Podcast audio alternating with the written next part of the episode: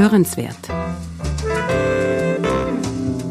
Der Podcast der Österreichischen Gesellschaft vom Goldenen Kreuze.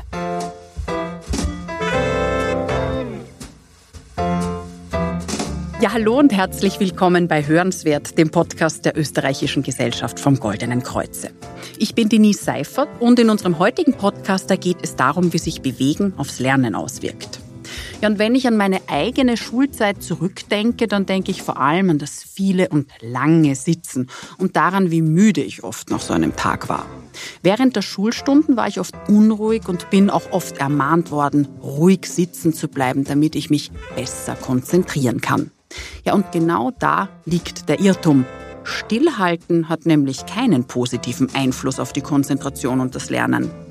Ganz im Gegenteil, die Bewegung ist nicht nur gut für unseren Körper, sie wirkt sich auch positiv auf unser Gehirn und das Lernen aus. Ja, und mit meinem heutigen Gast spreche ich genau darüber, warum Bewegung und Lernen so wunderbar zusammenpassen und über neue Wege, Bewegung in den Schulalltag zu integrieren. Dazu begrüße ich jetzt recht herzlich bei mir Magister Stefan Rosenauer. Er hat nach seinem Studium der Rechtswissenschaften seine Leidenschaft fürs Training und Coaching zum Beruf gemacht, ja, und daneben arbeitet er als Mentalcoach von Spitzenathletinnen.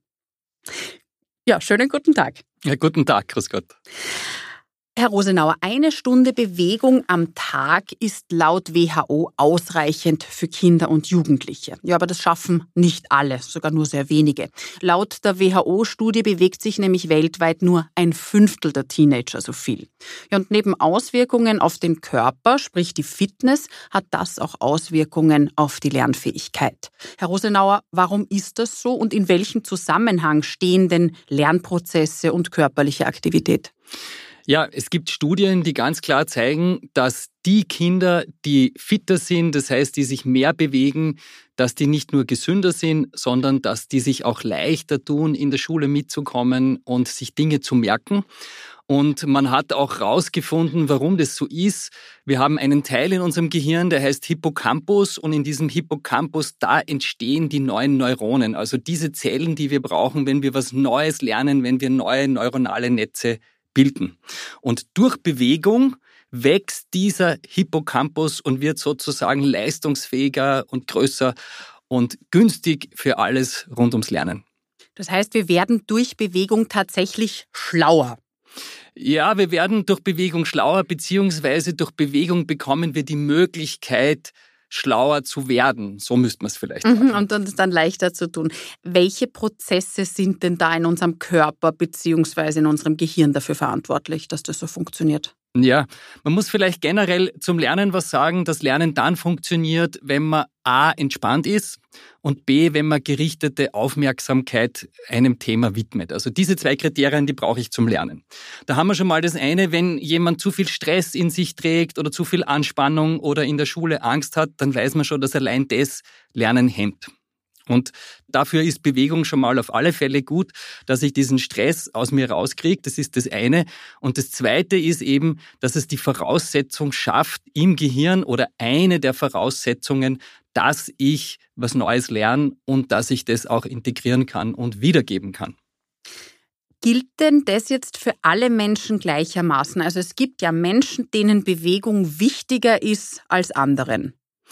Das gilt für alle Menschen gleichermaßen, wobei man natürlich sagen muss, so viele Menschen wie es gibt, so viele unterschiedliche Menschen gibt es und deswegen kann man nicht sagen, diese Bewegung oder dieses Ausmaß ist für jeden richtig, weil Kinder unterschiedliche oder Menschen unterschiedliche Talente haben.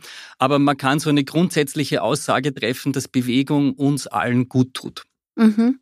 Jetzt sprechen wir direkt über die Bewegung. Welche Art der Bewegung ist denn das, die uns gut tut, die diese Lernprozesse fördert? Ja, das ist Bewegung, die uns vielleicht so ein bisschen fordert, aber sicher nicht überfordert. Also das, was man im Spitzensport anaerobe Bewegung nennt, das ist nicht dabei gefragt, sondern es wäre für uns Erwachsene sowas wie vielleicht laufen gehen oder schneller spazieren gehen. Und für Kinder ist es das, wenn die im Garten rumsausen und rumspielen, dann wäre das eigentlich ideal, eine ideale Voraussetzung für guten Schulerfolg, wenn die viel draußen rumsausen. beim Thema Kinder, wenn wir bleiben. Da gibt's ja auch die Kinder, die nicht still sitzen können, also die herumzappeln und springen. Und dann gibt's andere wiederum, die sich da sehr leicht tun und ruhig hinsetzen und auch einmal ruhig eine Stunde quasi sich konzentrieren können. Wie ist denn das jetzt im Alltag? Haben diese Kinder, die jetzt quasi nicht still sitzen können, holen sich die ihre Bewegung? Also fordert der Körper da die Bewegung im Alltag ein? Absolut. Also wenn das Bedürfnis da ist, dann ist es natürlich sehr günstig, ein Kind geht diesem Bedürfnis nach.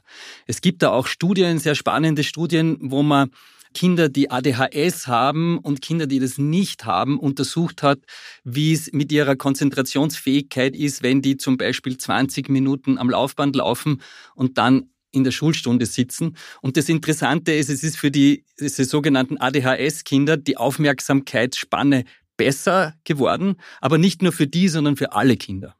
Insofern kann man sagen, ja, die, die erhöhtes Bedürfnis haben, sich zu bewegen, die sollen das natürlich machen, keine Frage.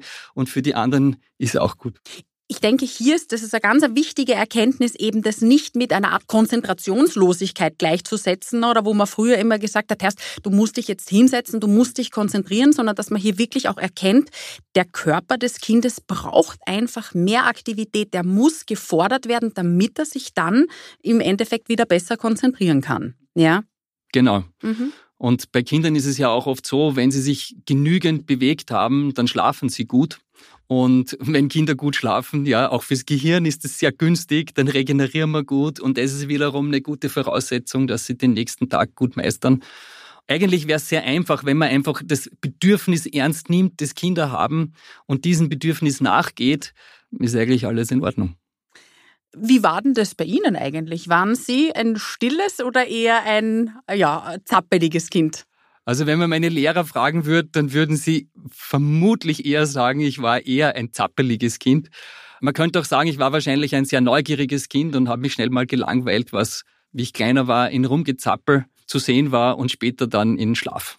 Sie haben die Schule vorher angesprochen. Wie ist denn das heute? Wie ist denn da dieses Wissen, also sprich diese Zusammenhänge von Lernprozessen und körperlicher Aktivität in der Schule verankert? Wie ist dieses Wissen, wie wird das berücksichtigt?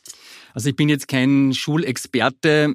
Was ich erfahren habe und was ich erlebt habe, muss ich mal sagen, dass es sehr viele Lehrer gibt, die da ihr absolut Bestes geben unter, sage ich mal, schwierigen Bedingungen, weil all das, was man mittlerweile über Lernen weiß, sicher in nur sehr wenigen Schulen umgesetzt wird.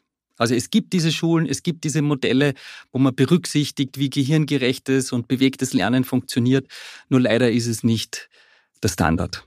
Liegt es zum Teil auch an der Größe, also an der Größe der Klassen oder warum wird das nicht berücksichtigt? Warum es nicht berücksichtigt wird, kann ich Ihnen leider nicht beantworten. Das frage ich mich selber. Mhm, also das ist ja offenbar etwas, das ja noch keinen Eingang in dieses System gefunden hat. Welche abseits der Schule, welche Initiativen gibt es denn, die dieses Thema vorantreiben? Mhm. Ja, also es gibt einige private Initiativen, die das vorantreiben, einige schulische private Initiativen. Und eine Initiative, die ich da gern herausnehmen möchte, ist die Präveniere Summer School, die heuer zum ersten Mal stattgefunden hat, wo es genau darum gegangen ist, dass man mit Schülerinnen und Schülern erarbeitet hat. Ja, was würdet ihr euch denn wünschen für so einen super Schultag, dass Lernen leichter geht, dass man nicht so viel zu Hause sitzen muss, dass letztendlich die Schülerinnen und Schüler auch lieber in die Schule gehen? Mhm. Wer vermittelt denn jetzt bei der Präveniere Summer School den Schülern die Inhalte? Also bei der Präveniere Summer School war es so, dass es sogenannte Expertinnen und Experten gegeben hat zu verschiedenen Themenbereichen. Das war Bewegung und Entwicklung, wie wichtig für die Entwicklung Bewegung ist, Bewegung und Ernährung, Bewegung und Psyche und eben Bewegung und Lernen. In einer sagen wir mal, für die Schule gerechten wissenschaftlichen Herangehensweise hat man mit den Schülern gemeinsam erarbeitet, was denn das eigentlich ist, was sie gut brauchen könnten. Sie haben es gerade angesprochen, Expertinnen und Experten, das heißt konkret wer? Es war zum Beispiel die Beate Taylor, den meisten noch bekannt unter dem Namen Beate Schrott vor ihrer Hochzeit, die absolut hochkarätig den Schülern erzählt hat aus ihrem eigenen Schülerinnenleben, aus ihrem Studentinnenleben und aus ihrer Sportkarriere. Und sie hat ja selber Leistungssport betrieben und in Mindeststudiendauer Medizin studiert und war für die Schülerinnen und Schüler ein super Testimonial, wie das funktionieren kann. Diese Initiative wird ja auch quasi dieses hierarchische Verhältnis, das ja normalerweise in einer Schule stattfindet. Man hat den Lehrer und dann untergeben oder untersetzt den Schüler. Und damit wird das ja auch ein Stück weit aufgebrochen, oder? Das war das Konzept der Präveniere Summer School. Es gibt natürlich von den Expertinnen und den Experten keine Noten und es waren nur drei Tage. Aber dieses Miteinander auf Augenhöhe ist eine der Kriterien der Summer School gewesen. Jetzt haben Sie gesagt, dass es hat zum ersten Mal in diesem Jahr stattgefunden. Was nehmen Sie persönlich aus diesem Pilotprojekt mit? Das eine, was ich mitnehme, ist, dass ich überrascht war, dass ich manche dieser Forderungen der Schülerinnen und Schüler aus meiner eigenen Schulzeit, also von vor über 30 Jahren, kenne. Das hat mich ein bisschen überrascht. Das andere, was mich überrascht hat, dass die Schülerinnen und die Schüler viel neugieriger, viel interessierter, viel offener waren zu diskutieren, mit uns zu sprechen. Also das war wie wenn überhaupt keine Schwelle da gewesen wäre. Von der ersten Minute war es wirklich auch für uns total interessant und spannend. Sie haben es angesprochen, Forderungen, die Sie bereits vor 30 Jahren gehabt haben. Welche waren das zum Beispiel? Naja, das wäre bei mir wäre es gewesen die tägliche Turnstunde, die es leider immer noch nicht gibt. Die Schülerinnen und Schüler haben zum Beispiel gefordert, dass man den Tag mit Bewegung beginnt dass man vor der ersten Schulstunde, manche schlafen noch, manche sind irgendwie schon drei Stunden auf und, und, und warten darum, dass endlich losgeht, dass man eben gemeinsam mit Bewegung beginnt. Das war eine Forderung. Eine Forderung wäre gewesen, dass man vor wichtigen Prüfungen und Tests nicht einfach Programm wie immer macht, sondern dass man mit den Schülerinnen gemeinsam was macht, dass sie sich entspannen können, dass sie sich gut konzentrieren können, dass man fünf, zehn Minuten dafür nützt, dass sie wirklich optimal, also mental geistig optimal vorbereitet in den Unterricht gehen.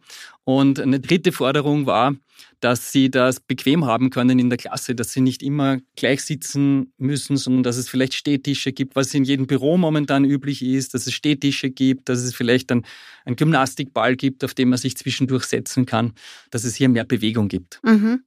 Haben Sie das Gefühl, dass dieses Wissen von körperlicher Aktivität und Lernen in den Schülern verankert ist? Also dass die wissen, dass es besser ist äh, für die Konzentration, wenn man sich bewegt? Wir haben das mit Hilfe von kleinen Experimenten einfach ausprobiert und das war das Feedback der Schülerinnen und, und der Schüler, dass die gesagt haben, ja, das, das würde uns helfen. Auch wenn wir zwischendurch mal einfach eine kurze Unterbrechung machen und uns eine Runde bewegen und dann wieder hinsetzen und weitermachen. Gab es auch Aha-Erlebnisse, mit denen Sie selber nicht gerechnet haben? Wie schon gesagt, also mein Aha-Erlebnis war wahrscheinlich das wirklich große Interesse und wie aufregend und super das war, mit ihnen zu diskutieren und zu sprechen und dass eigentlich die Zeit zu kurz war und dass wir viele Themengebiete hätten, ich sag mal, streifen können. Ja. Und ja, vielleicht dann nächstes Mal. Genau, im nächsten Jahr, wenn es wieder genau. stattfindet. Was würden Sie denn jetzt heimischen Bildungspolitikerinnen und Politikern ans Herz legen, was dieses Thema betrifft? Ja, bei der Präveniere Summer School wurde von diesen vier unterschiedlichen Gruppen ein Weißbuch erstellt, wo die Schülerinnen in ihren Worten zusammengefasst haben, welche Forderungen sie haben. Und dieses Weißbuch wird ohnehin von Herrn Dr. Schelling an das äh, Bildungsministerium übermittelt und da können Sie einfach nachlesen. Da stehen viele gute Ideen drinnen. Ja, schön. Ja, schon die alten Griechen wussten, in einem gesunden Körper steckt ein gesunder Geist. Ja, und diese Verschränkung von diesen beiden Bereichen Körper und Gehirn, die ist tatsächlich eine sehr wichtige, denn Bewegung verbessert die Sauerstoff- und die Zuckerversorgung im Gehirn und dadurch klappt eben die Verarbeitung der Informationen im Gehirn besser. Und darüber hinaus wachsen während des Ausdauersports Nervenzellen im Gehirn nach. Das heißt, wer sich bewegt, der hat tatsächlich auch mehr im Kopf.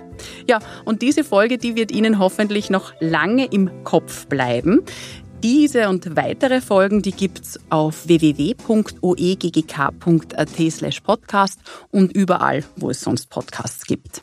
Ja, ich freue mich ganz besonders über Ihren Kommentar und wenn Ihnen die Folge gefallen hat, dann abonnieren Sie unseren Podcast, dann erhalten Sie immer Infos, wann die nächste Folge frisch rauskommt. Ja, das war's mit Hörenswert, dem Podcast der Österreichischen Gesellschaft vom Goldenen Kreuze. Ich bin Denise Seifert und wir hören uns wieder am 26. August. Da geht's ums Thema Gürtelrose. Die Ursache, die Folgen, aber auch, wie man sich davor schützen kann. Ich freue mich auf ein Wiederhören.